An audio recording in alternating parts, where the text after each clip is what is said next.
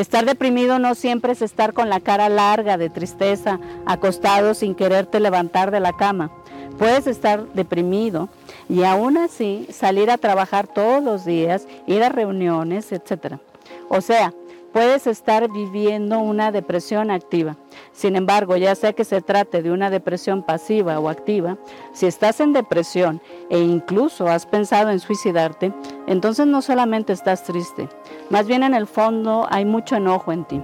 Me refiero a enojo reprimido enojo que no ha salido en forma sana y que llevas cargando por muchos años. Y lo segundo es que existe en ti un pensamiento distorsionado recurrente que provoca tu deseo de morir.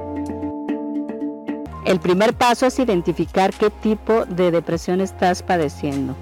La que se debe a factores externos como la muerte de un ser querido, el despido de tu trabajo, un divorcio, un cambio de casa o ciudad que no te gustó, etcétera.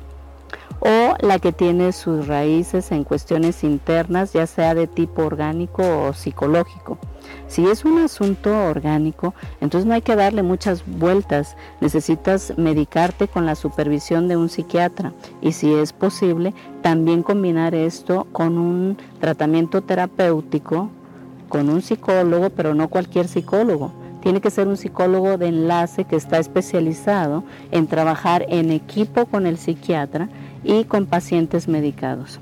Ahora, si tu depresión tiene que ver con factores externos, con pérdidas, por ejemplo, entonces tendrás que trabajar tu duelo, hacer algunos ejercicios, dinámicas, rituales psicológicos, acudir a terapia, etcétera, para despedirte de esa persona o de esa situación que añoras, extrañas y ya no está. Y si específicamente estás deprimido por el fallecimiento de un ser querido, te recomiendo que veas mi video en donde hablo sobre este tema y te digo cómo superarlo. Pero por ahora vamos a continuar con el segundo paso, que es identificar no de dónde viene tu tristeza, sino preguntarte de dónde viene tu enojo.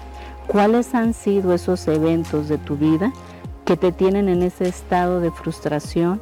Y no me refiero solo a los eventos recientes, no, me refiero a los abusos, atropellos, maltratos o faltas de atención que viviste durante tu infancia y adolescencia. Y no te quedó más remedio que resignarte porque no había espacio para que manifestaras tu inconformidad. Y obviamente esto te llevó a acumular mucho enojo que posteriormente convertiste en tristeza permanente, conocida como depresión. El tercer paso consiste en escribir todo lo que vayas sintiendo. Es muy importante que lleves un diario de depresión porque esto te ayuda a desahogarte, a plasmar tus sentimientos en algo tangible, a elaborar o digerir lo que te está sucediendo.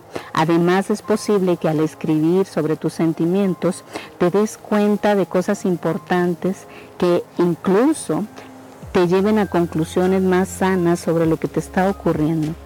El cuarto paso tiene que ver con empezar a crearte una red de apoyo. La red de apoyo es principalmente emocional y la conforman tus amistades, las buenas, no las tóxicas, los miembros de la familia en quien puedes confiar por su ecuanimidad, la psicoterapia, cursos o talleres que hablen sobre el tema, así como leer libros y asistir a grupos de autoayuda, porque además asistiendo a lugares así, conocerás a personas que están pasando por algo similar y esto te va a ayudar a sentir acompañado, comprendida, por personas que no te juzgan, sino que más bien te entienden y por consiguiente vas a empezar a crear relaciones no con gente perfecta, porque nadie lo somos, pero sí con gente interesada en trascender el sufrimiento y ser mejores seres humanos. El quinto paso tiene que ver con aprender a calmar tu mente a través de la meditación.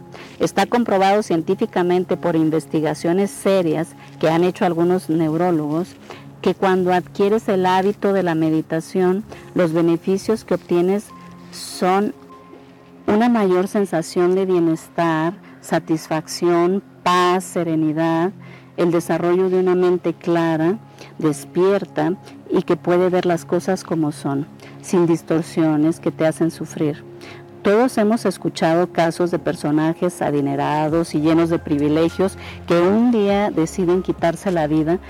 Entonces lo que prueba todo esto es que no son los factores externos los que determinan tu felicidad o tristeza, sino la interpretación que hacemos de los eventos en sí. Por lo tanto, si no cultivas tu vida interior, no serás capaz de desarrollar en ti una fuerza sanadora que te lleve a sobreponerte a los reveses de la vida. El sexto paso consiste en practicar algún tipo de actividad aeróbica, como por ejemplo salir a caminar, ya que no solo es bueno para tu salud física, sino también para equilibrarte emocionalmente, porque al estimular el cerebro, el cerebro en esta forma segrega ciertos bioquímicos que te ayudan a sentirte relajado y contento. En séptimo lugar, es muy sano que te pongas en contacto con la naturaleza.